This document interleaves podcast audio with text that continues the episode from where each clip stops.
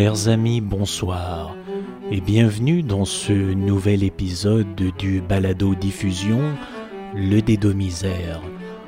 Une balado diffusion qui se donne pour objectif à chaque semaine d'explorer les confins de la connaissance humaine et de vous faire voyager au travers le temps et l'espace pour que vous puissiez enfin, chers amis, vous ouvrir à la connaissance profiter bien sûr d'une ambiance chaleureuse, comme c'est le cas présentement sur cette pièce de Jean-Sébastien Bach, la suite pour cello numéro 1, qui fut rendue célèbre, n'est-ce pas, grâce au cinéma, où il a été utilisé à maintes reprises. Cette semaine, dans cette balado-diffusion, euh, gracieuseté des ondes de radio euh, Esprit Libre, nous écouterons euh, le témoignage de Marie Luzerne de la Croix de la Tour, qui viendra nous parler du, de la situation des femmes transsexuelles au Japon entre 1741 et 1742.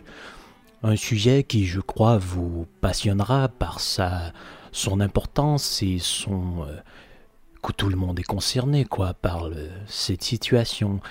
Et c'est donc euh, avec grand plaisir que je l'accueille euh, maintenant en studio. Marie-Christine de la Tour Luzerne, bonsoir et bienvenue dans ce nouvel épisode.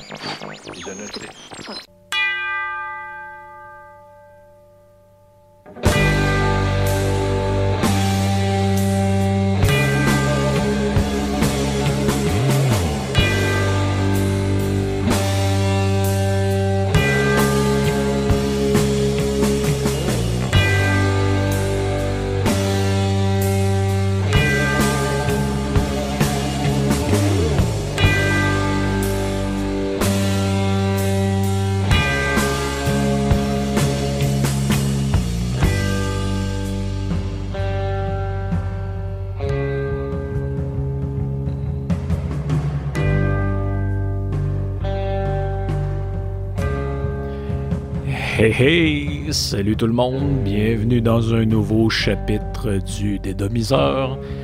J'espère que vous allez bien. Est-ce que vous avez aimé ma petite intro euh, alternative?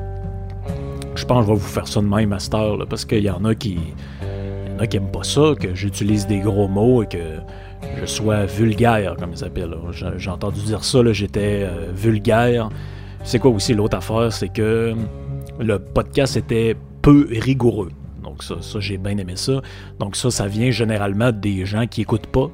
Mais moi, c'est, c'est, quand même un paradoxe assez incroyable. Hein. Reprocher à quelqu'un que son podcast est pas rigoureux alors qu'on n'a même pas la rigueur de l'écouter. Donc ça, c'est quand même, euh, c'est quand même assez génial. On salue euh, un certain euh, MA sur Twitter donc, euh, c'est ça. C'est que sont pas d'accord, mais euh, c'est, de ma faute. C'est moi qui manque de, rigueur. Ben écoutez, euh, peut-être que je suis pas rigoureux surtout. Je connais pas tous les sujets. J'ai pas la prétention de, de tous les connaître. Moi, je fais des, des recherches, un gars qui fouille pas mal, puis j'essaie d'en faire profiter les autres. Après ça, qu'est-ce que vous voulez que je vous dise? Ben, si ça fait pas votre affaire, euh, le podcast, euh, ceux les haters, vous n'êtes pas obligés de l'écouter.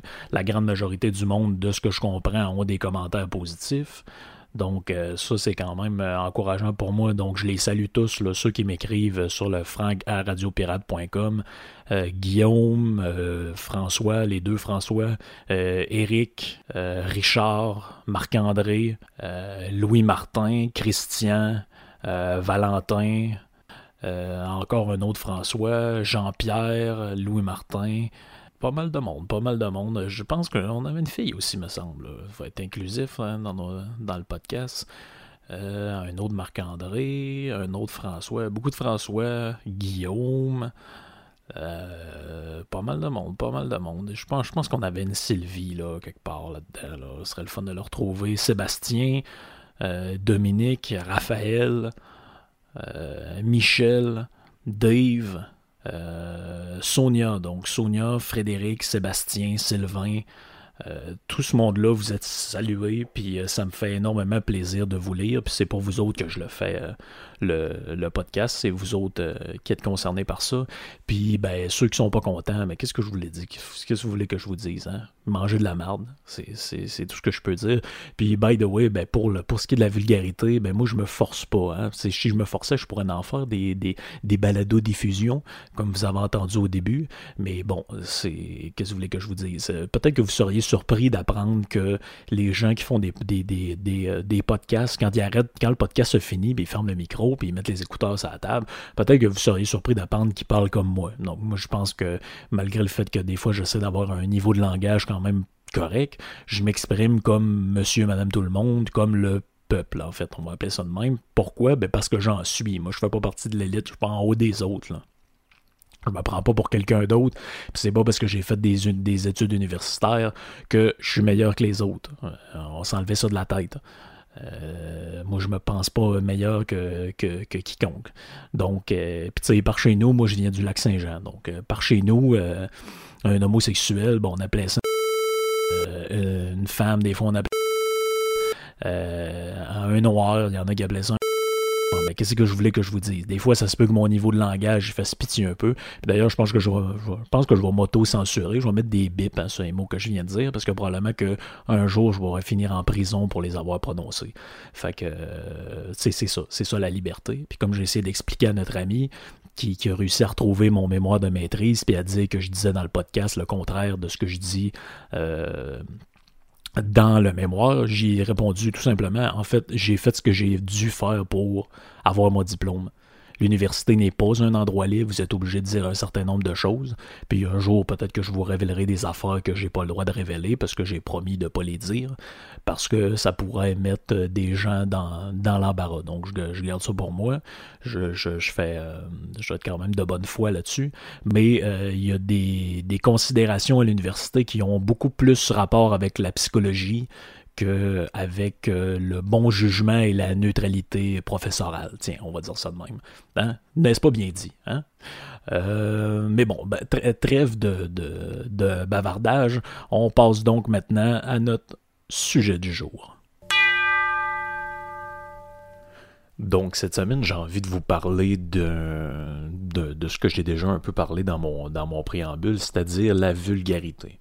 Donc, c'est un insulte qu'on c'est un insulte qu'on jette souvent sur euh, les gens qui s'expriment dans un langage euh, populaire. C'est-à-dire, euh, comme quand je fais, j'ai fait les derniers podcasts, puis à un moment donné, je dis qu'elle mange la marde. lui, c'est un imbécile. Bon, ben c'est ça. C'est toujours très, très, très paradoxal que les gens s'insurgent d'entendre ce type de langage-là dans un podcast ou dans un cours ou dans une conférence, alors que c'est comme ça qu'ils s'expriment lorsque les micros sont fermés. Puis tu sais, j'en ai déjà parlé quelques fois. D'après moi, une des raisons pour lesquelles l'histoire de euh, quand l'audio avait sorti sur euh, Donald Trump qui disait euh, dans une conversation privée avec quelqu'un, mais qui avait été enregistré, disait oh, oui. Let's grab her by the pussy. Puis là, ben, tu te dis, OK, pourquoi ça n'a pas choqué tant que ça les Américains quand ils ont entendu ça? Mais c'est parce que n'importe qui, n'importe quel gars, puis même les filles, c'est pareil. quand, quand, vous êtes entre vous autres, puis vous jasez entre vous autres, vous utilisez des mots mille fois plus crus que ce que n'importe quel politicien a pu dire. C'est pour ça que les gens, à un moment donné, en viennent, à, être complètement désabusés de la rectitude politique parce qu'ils se disent finalement j'aimerais ça que les politiciens s'expriment comme moi je m'exprime, sans être euh, nécessairement sans exagérer dans le côté vulgaire. Donc, c'est ça. Il y, a, un paradoxe relié à ça. Puis ça me tentait de parler un peu de ce sujet-là. Donc, si on regarde un peu la, définition de ce que c'est que de ce qu'on pense que c'est que vulgaire, c'est, on va dire, c'est l'absence totale de distinction et de délicatesse. Bon, distinction, je sais pas, délicatesse, c'est vrai que le podcast n'est pas très délicat, donc ceux qui m'accusent de vulgarité, vous avez peut-être euh, vous avez peut-être raison là-dessus. Mais on va dire surtout, c'est ce qui caractérise le langage du bas peuple aux yeux de ceux qui estiment ne pas en faire partie. Donc ça, c'est très drôle, puis c'est vraiment justement vers là que je veux aller. C'est-à-dire que les gens qui accusent les autres de vulgaire, souvent, c'est du monde qui se tire un rang. Donc, c'est euh, faut. Euh, ah, mais vous savez, dans le monde des intellectuels, on parle pas comme ça. Hein, il faut s'exprimer avec un langage châtié, c'est-à-dire parler dans des beaux termes, dans des beaux mots. Et puis ça, ça me rappelait un, audio que j'ai réussi à retrouver. C'est André Arthur, que vous connaissez probablement tous, qui était animateur de radio à Québec pendant longtemps, qui est connu un peu pour être un, un gars assez trash, qui s'était fait inviter dans l'émission de Denise Bombardier. Et voici ce qu'il lui dit, qu'elle le trouve vulgaire. Mais monsieur Arthur, vous êtes un homme trop intelligent et vous avez une famille, on en parlera d'ailleurs, une famille, votre père est un intellectuel, votre oncle qui a été chef annonceur à Radio-Canada est un intellectuel qui a engagé Jasmin. On va revenir sur le contexte familial. Mais vous êtes un homme trop intelligent pour ne pas faire la distinction entre les attaques ad hominem, c'est-à-dire attaquer des personnes et éclabousser des personnes et contester euh, des fonctions, par exemple la fonction de ministre, et euh, contester des institutions. Or, vous, vous traitez les politiciens de dégueulasses, de, salauds, de charognards. Vous utilisez ces expressions-là. Pourquoi? On ne comprend pas. On comprend pas, là, on comprend pas, monsieur Arthur. Pourquoi vous n'utilisez pas d'un langage intellectuel pour parler de concepts intellectuels, là, hein? Pourtant, vous venez d'une famille d'intellectuels, vous devriez utiliser un langage plus châtié. Ben oui, mais s'il utilise un langage plus châtié, il n'y a personne qui va écrire. Il n'y a personne qui va, qui, va, qui va écouter, puis il n'y a personne qui va commenter, puis il n'y a personne qui va suivre le propos. C'est normal parce que les gens aiment ça qu'on s'exprime dans leurs mots c'est normal. Puis c'est drôle que les, intellectuels n'aient pas cette, euh, cette autocritique-là de dire nous autres, on aime ça quand on se fait parler, de se faire parler dans notre langage, dans nos codes à nous, dans notre vocabulaire.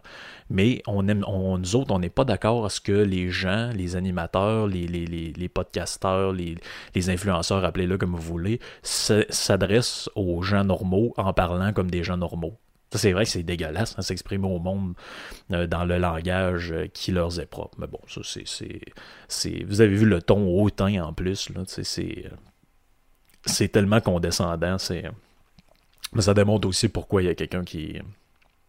Pourquoi il y a quelqu'un là-dedans qui a eu du succès, puis l'autre qui, quelqu'un qui a eu du succès aussi, mais tu sais, qui n'a jamais, jamais été grand public, là, monsieur, madame. Je pense pas que monsieur, madame, tout le monde, là, tripe à écouter des audios de, de Denise Bombardier,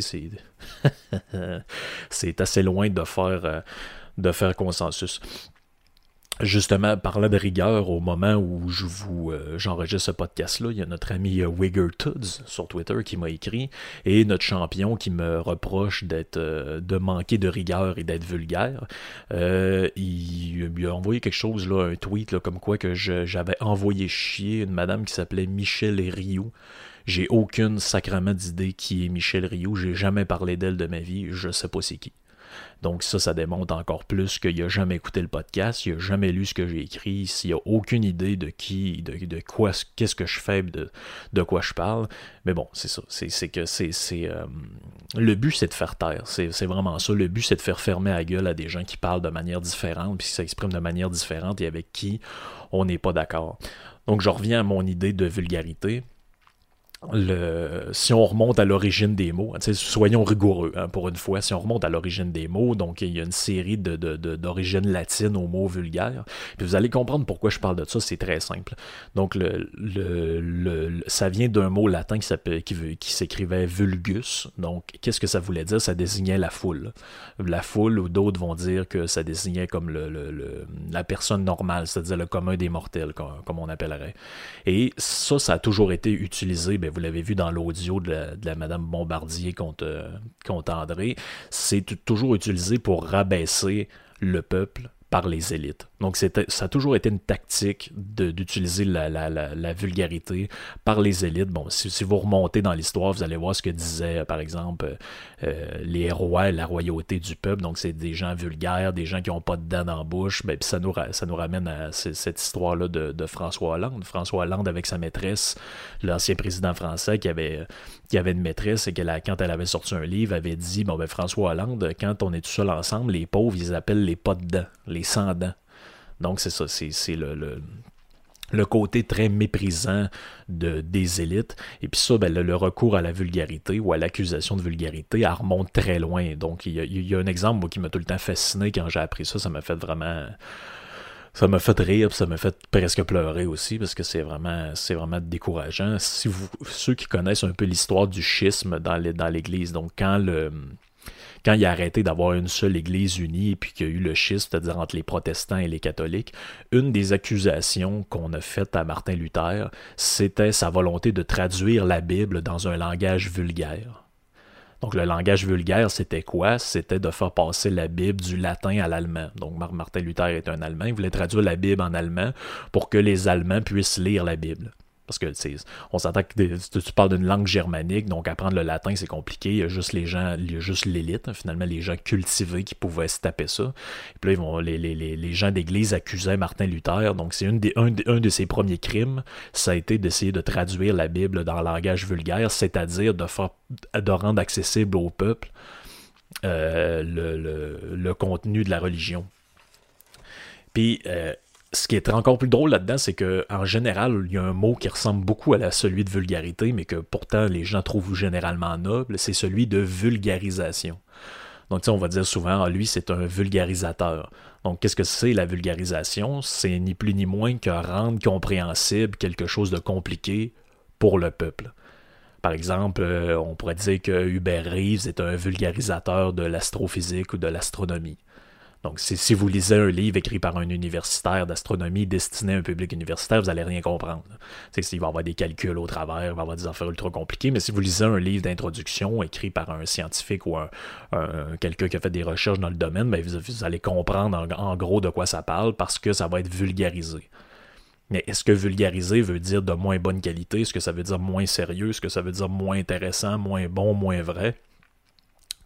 C'est à vous d'en juger, mais à mon avis, non. Donc, qu'est-ce que c'est que la vulgarité? Puis qu'est-ce que c'est que la vulgarisation? C'est s'exprimer. Parce que finalement, c'est ça. la vulgarité, c'est utiliser le langage des gens normaux pour vulgariser, pour leur faire comprendre des choses que si vous vous exprimez dans un langage compliqué, ils ne comprendront pas. C'est ce que j'essaie de faire dans la série de podcasts sur la décroissance, c'est que j'essaie de parler d'une manière que d'utiliser des mots que vous allez comprendre. Puis si je me rends compte que les gens ne comprennent pas, ben, je vais utiliser je vais essayer de les expliquer autrement, puis je vais utiliser d'autres mots. Donc c'est ça, c'est euh, le côté paradoxal de, des accusations de vulgarité. Puis ça, quand je réfléchissais à ça, ça me rappelait une autre affaire vraiment importante. Parce que qu'est-ce que j'essaie de faire dans ces podcasts-là que je vous, euh, que, je vous suggère à chaque quelques jours, habituellement à chaque semaine, au moins j'essaie d'en faire euh, un ou deux, c'est euh, d'essayer de faire un peu de philo ensemble, d'essayer de faire un peu de réflexion, mais en dehors des cercles universitaires. C'est-à-dire que si aujourd'hui, en 2019, ou ceux, qui écouteront ça dans 10 ans, en 2029, je ne sais pas si ça existe encore le podcast à ce moment-là, mais si vous voulez faire de la philo, si ça vous intéresse de réfléchir à toutes sortes de concepts, ça vous intéresse de, de, de, traiter de toutes sortes de sujets, d'aller plus loin dans votre réflexion, ben vous êtes obligé d'aller minimalement au cégep dans un cours de philo ou d'aller à l'université. Mais moi, quand je suis allé à l'université, si je témoigne un peu de mon passage là-bas, je me suis rendu compte que il y avait une différence marquée entre ce que c'est que faire de la philosophie et aller à l'université en philosophie. C'est-à-dire que pour le dire simplement, j'avais l'impression que des fois je rencontrais des gens, euh, des gens normaux, des gens du quotidien. Ça peut être un oncle, ça peut être le père d'un ami, puis je me disais, il me semble que lui c'est un sage. Il me semble que lui a des choses à dire me semble que lui est intéressant, me semble qu'il a un vécu, me semble qu'il a une réflexion intéressante sur ce qui l'entoure, sur ce qui sur ce qu'il a vécu, sur euh, euh, sur l'humanité en général, sur la politique, sur plein de choses. Et puis là, je me retrouvais en parallèle de ça à l'université avec des gens qui nous disaient que non, non, les, les sources fiables, ce sont des commentateurs euh, universitaires et vous devez prendre l'édition chez Flammarion avec le commentaire de Richard Bodéus à l'intérieur. Mais c'est ça. Mais là, je trouvais qu'il y avait comme un côté paradoxal. C'est-à-dire que je me disais, là où j'ai l'impression que le moins de réflexion sur des trucs fondamentaux, c'est justement à l'université. Ce qui est quand même un paradoxe. Puis à l'époque, j'avais comme cette impression-là de manière euh, un peu intuitive. Là, j'avais pas vraiment réfléchi à ça plus que ça. Jusqu'à temps que je tombe sur un petit livre d'un philosophe allemand qui a vécu euh, au 18e siècle, euh, début 19e siècle, qui est super intéressant, qui s'appelle Arthur Schopenhauer. Donc Arthur Schopenhauer, c'est ceux qui connaissent un peu l'histoire de la philosophie. Donc dans la philosophie allemande, à un moment donné, vous avez Kant, que peut-être ceux qui ont été au cégep ont été obligés de lire les, trucs poches qu'il a écrits, euh, comme le, métaphysique des mœurs, ce genre de trucs-là. Donc, c'est, c'est, c'est euh, Kant, c'est un philosophe dont peut-être je reparlerai à un moment donné, mais bref, il y a eu euh, d'autres personnes dans le temps qui viennent après ça, dont Arthur Schopenhauer. Arthur Schopenhauer, il va inspirer Nietzsche, dont je vais assurément parler à un moment donné dans d'autres podcasts. Et lui, il écrit un petit livre qui s'appelle Au-delà de la philosophie universitaire. Et puis ça, c'est paru dans les éditions Mille et une nuits. Là, ça coûtait 3-4 euh, piastres euh, à la librairie. J'étais tombé là-dessus.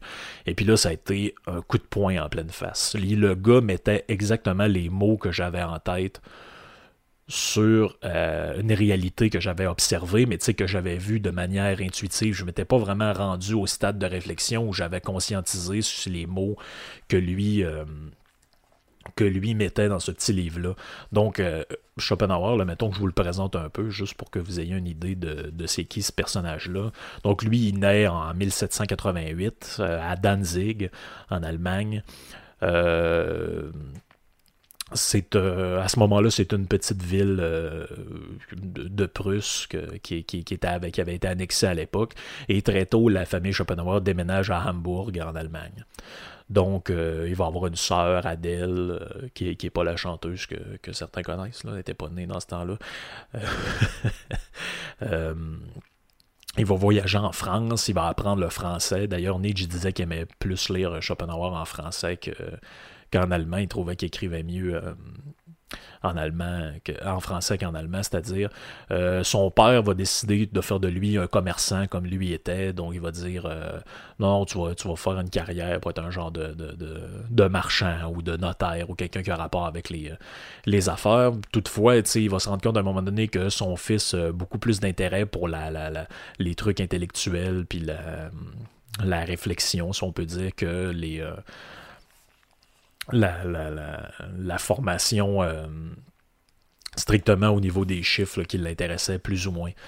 Euh, après ça, il va voyager un peu en Hollande. Euh, il, va, il va se promener un peu partout. Maintenant, il va être en pension. Ses parents sont tannés de lui. C'est un petit gars un peu difficile.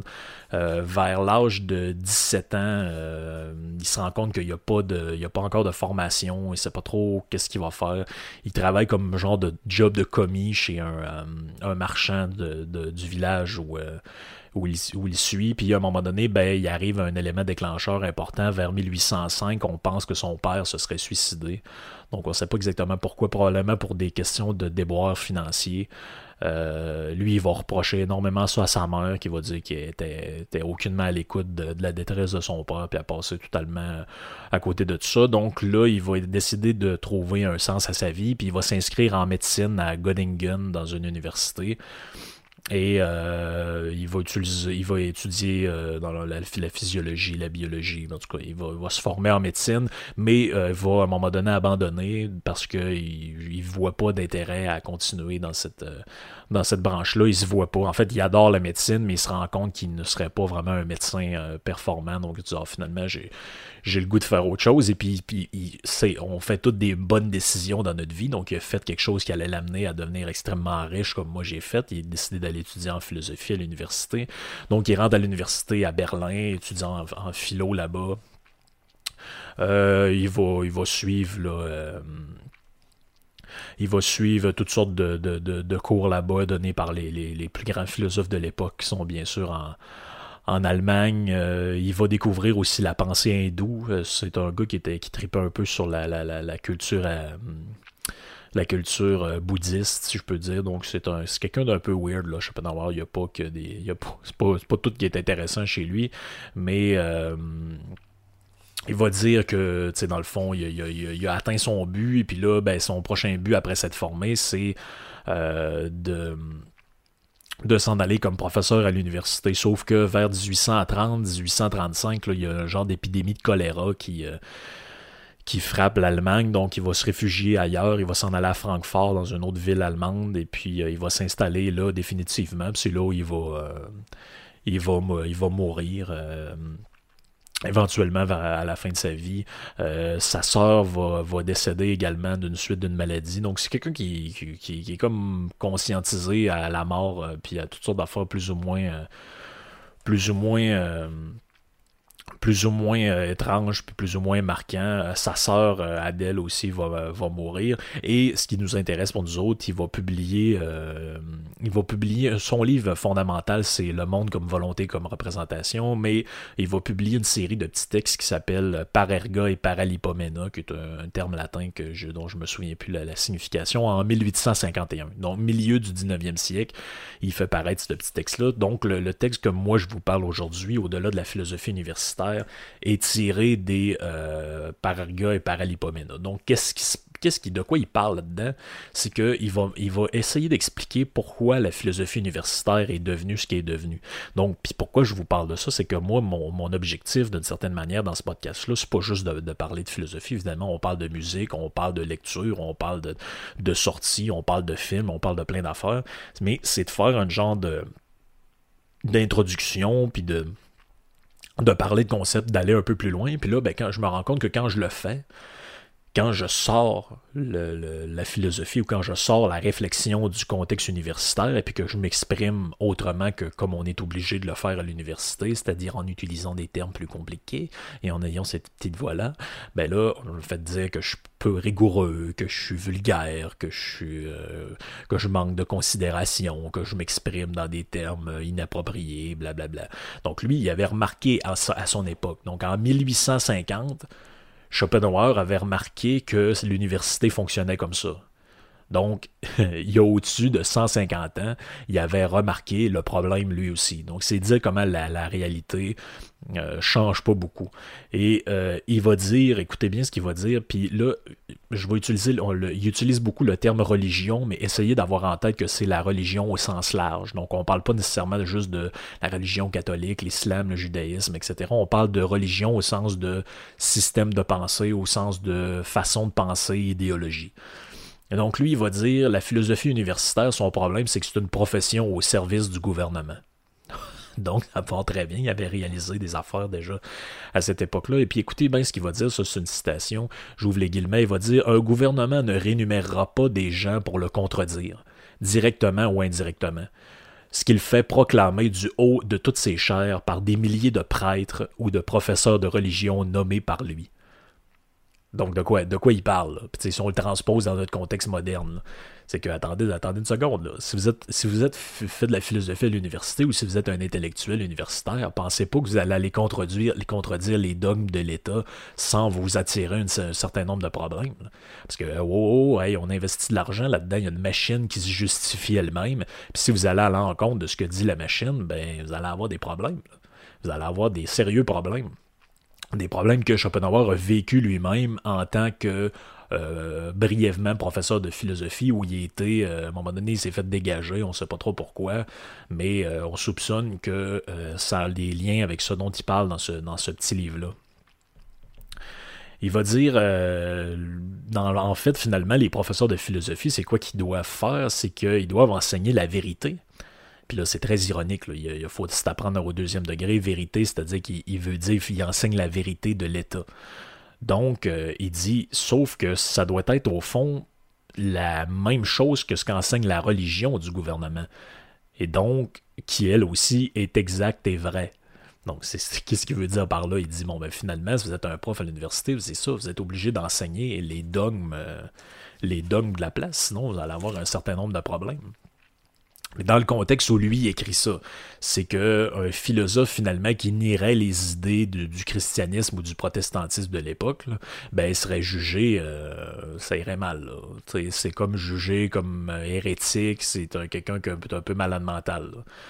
Et euh, dans le contexte de la philosophie universitaire, il va dire bon ben les, profs d'université qui sont là, qui ont l'air de des intellectuels incroyablement euh, prodigieux, puis qui jouissent de d'un genre de piédestal, les gens les admirent, puis ils disent bon ben eux autres finalement ils vont dire ben en fait si vous lisez ce qu'ils écrivent, puis là, il fait référence aux assez contemporains, ceux qui écrivent à son époque, va dire finalement c'est juste une espèce de paraphrase et une apologie de la religion du pays, donc ça dit de l'idéologie dominante finalement. Et il va dire ceux qui enseignent euh, avec ces restrictions n'ont qu'à chercher des tournures et des formes différentes pour présenter le contenu de la religion du pays, déguisé dans des expressions abstraites qui le rendent fade et qu'ils nomment ensuite philosophie. lui, là, il devait tellement se faire détester. Parce que là, qu'est-ce qu'il est en train de dire? ouais, les philosophes que vous. Que, ceux qui aiment la philosophie, que vous en allez à l'université pour se faire vous faire enseigner par vos grands maîtres. Là. Oubliez pas une affaire, c'est que les grands maîtres, euh, finalement, vous pensez que c'est très compliqué et très profond ce qu'ils vous enseignent. En fait, ils vous enseignent la même chose que vous apprenez à l'église, dans des mots compliqués, puis qu'eux autres, ils appellent ça après philosophie. Mais tu sais, moi, dans le contexte contemporain, honnêtement, je, ça, je, je l'ai vécu parce que, tu sais, j'ai l'université met de l'avant des auteurs dont ils ont des pressions pour mettre de l'avant. Et puis là, même année, tu as un comité étudiant qui disait Oui, mais tu sais, vous savez, on aimerait beaucoup avoir des auteurs qui parlent de telle affaire, telle affaire. Finalement, le prof, s'il intègre pas ça à son plan de cours, puis il fait pas référence au moins un certain nombre d'auteurs de X courant, ça peut être féministe, ça peut être X ou Y, mais là, il commence à avoir des pressions et des suspicions de Ah, il enseigne pas ça, c'est, il doit être contre, donc c'est quelqu'un d'un peu. Euh, un peu, euh, un peu louche. C'est ce qui serait pas euh, peu recommandable et ce qui cacherait pas des idées nauséabondes. Donc là, on rentre dans le dans le, l'histoire des phobies puis de de, de, de, la rectitude politique. Il va dire considérant ce que moi j'ai vu puis de ce que j'ai observé, c'est donc extrêmement rare qu'un philosophe ait été professeur de philosophie.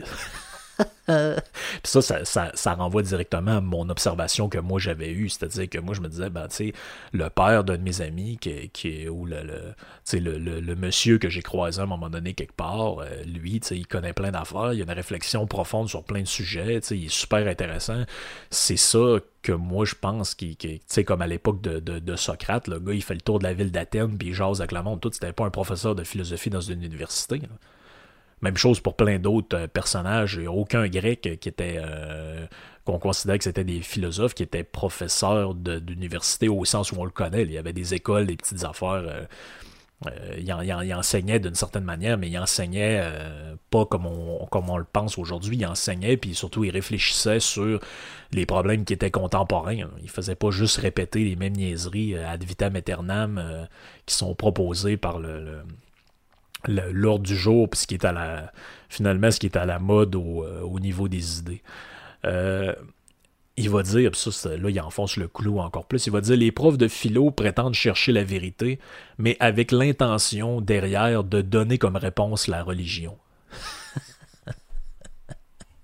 Ça, vous savez, ça me fait penser à quoi? Là? Ça me fait penser à, c'est les chercheurs qui sont payés pour euh, étudier une thèse ou, réfléchir sur certains sujets. Et puis, tu sais, on a toute l'impression, on se dit, bah, ben, garde, là. Le meilleur exemple, c'est le truc là, récemment de, la DPJ. Il y a une petite fille qui est décédée, puis on se disait, bon, ben là, ils ont nommé euh, Madame Laurent, ou je sais plus comment elle s'appelle, pour faire un genre de commission d'enquête. Mais on savait tous à l'avance c'était quoi le, c'était quoi la conclusion qui allait, qui allait arriver de cette recherche-là, de cette euh, commission-là? C'est qu'il allait pas avoir assez d'argent dans le système et qu'il faut donner plus d'argent à la DPJ pour qu'il puisse protéger mieux les enfants. On savait qu'il jamais vous alliez entendre que, OK, lui est responsable parce qu'il a autorisé telle affaire, tel autre est responsable, donc on met lui, lui, lui, lui, puis elle dehors. On savait que ça ne arriverait jamais. On savait d'avance c'était quoi la conclusion. On aurait pu, j'aurais pu l'écrire sur un bout de papier vous le donner, puis attendre que le résultat euh, sorte pour en reparler. Mais on le savait. Mais lui, va dire c'est ça. On sait ce qui va arriver. Il dit regardez tous les professeurs d'université, ils font à croire qu'ils ont des recherches euh, indépendantes, puis euh, finalement qui sont extrêmement indépendants d'esprit. Mais finalement, je peux vous dire à l'avance ce qu'ils vont vous donner comme enseignement. C'est une version un peu camouflée, puis un peu traficotée de euh, la religion qui est, à, qui est à la mode à ce moment-là, hein, religion au sens large. Puis il va dire ça, c'est vraiment insupportable. Il va dire la religion est la, la philosophie est attachée à la religion d'un pays comme un chien de garde est attaché à un mur. Et puis là, ben, il fait référence, évidemment, ceux qui connaissent un peu euh, philo, il fait référence à, un philosophe qui est très connu à l'époque, qui s'appelle Hegel. Et puis lui, c'est très drôle parce que ça donnerait, quand on regarde sa vie, ça donne raison à Schopenhauer. Lui, il donnait des cours. Euh, en Allemagne à l'époque, et puis il acceptait uniquement que 12 étudiants par cours. Et pourquoi 12 étudiants? Mais ben, je vous le donne en mille, c'est que le Christ a 12 apôtres. Donc lui, c'est une espèce de, de, prophète d'une certaine pensée, d'une certaine religion. Puis ben, les gens qui viennent l'écouter, c'est comme des, des, des apôtres, c'est des disciples. Donc, il va dire, ben, la pensée des gars, vous n'êtes pas obligé de lire ça. Prenez le livre, mettez-le dans la poubelle. Finalement, vous avez juste à lire la Bible, vous allez voir ce qu'il va vous dire. Ça revient exactement au même. D'une manière, euh, manière euh, différente. Puis là, c'est là que. Parce que le, lien finalement avec notre thème du début, c'est un peu ça aussi, c'est que Schopenhauer s'est fait reprocher à son époque d'être quelqu'un de vulgaire, alors que pourtant c'est quelqu'un de très rigoureux, puis ses livres sont très bien écrits. Et il va dire, à propos de Hegel, il va dire, il va dire cette philosophie est le verbiage le plus creux et le plus dénué de sens auquel se soit jamais complu des imbéciles. Il rappelle le délire des arriérés. il était pas gentil, euh, Schopenhauer. Il n'a pas, dû, pas dû se faire beaucoup d'amis en écrivant ça. Et il va dire même, il va dire l'apologie de l'État que fait Hegel. Parce qu'Hegel, à un moment donné, il va traiter justement de ça du gouvernement dans un de ses livres. Il va dire, bon, ben, il n'y a rien, il n'y a pas, pas, vraiment de salut en dehors de l'État. Et euh, Schopenhauer va lui reprocher, il va dire, bon, ben, l'apologie de l'État qu'il fait, ça a même abouti au délire communiste. Donc, euh, Schopenhauer, il vit le début un peu de ça. Il n'a pas vécu le communisme comme tel, mais il a vu le début des mouvements, euh, la tendance communiste et socialiste. Puis il va dire, ben, ce qui est le plus dramatique là-dedans, c'est que les universitaires, les, penseurs endossés par l'État, finalement, ce qui est encore plus décourageant, c'est qu'ils ont comme but d'inculquer aux, aux, générations futures, donc c'est-à-dire aux futurs avocats, aux futurs médecins, aux futurs professeurs, il va dire au plus profond de leurs convictions, la direction appropriée au vu que l'État et son gouvernement nourrissent sur eux. Ce sont, dit-il, des marchands d'idées à la solde de l'État. Christy qui est pas. Euh, et puis il va dire, dans cette, euh, dans cette optique-là, sachant ça, il va dire, ben, attaquer la philosophie de l'État, c'est une chose périlleuse qu'il ne faut pas risquer ça, je peux vous garantir que si vous êtes dans le monde universitaire, faites attention à ce que vous dites, faites attention à ce que vous faites parce que vous allez avoir des sérieux problèmes. Certains auteurs aussi ne doivent jamais être cités et euh, certaines idées ne doivent jamais être mises de l'avant. Euh, allez pas, allez pas à l'université en défendant certaines idées. C'est, clair que vous allez être marginalisé puis exclu. Je, peux vous parler en connaissance de cause. Commencez pas à aller d'une patente dans un cours donné par un socialiste. Commencez pas à faire l'éloge de la responsabilité individuelle puis de la baisse d'impôts si vous allez faire colisser dehors de l'université. j'exagère, là, mais vous allez être très mal vu. Très, très mal vu. Euh, lui va dire, euh, en fait, c'est ça, c'est que ce qu'il faut faire pour s'assurer de notre, euh, notre, survie dans ce monde-là, c'est qu'il faut, plutôt faire l'apologie de la religion du gouvernement. il va dire, puis moi j'adore cet auteur-là parce qu'il a un, ton ironique qui, qui, qui, est, fabuleux. Il va dire une méthode que je recommanderais en conséquence à tous les imbéciles et à ceux qui cherchent à assurer leur survie.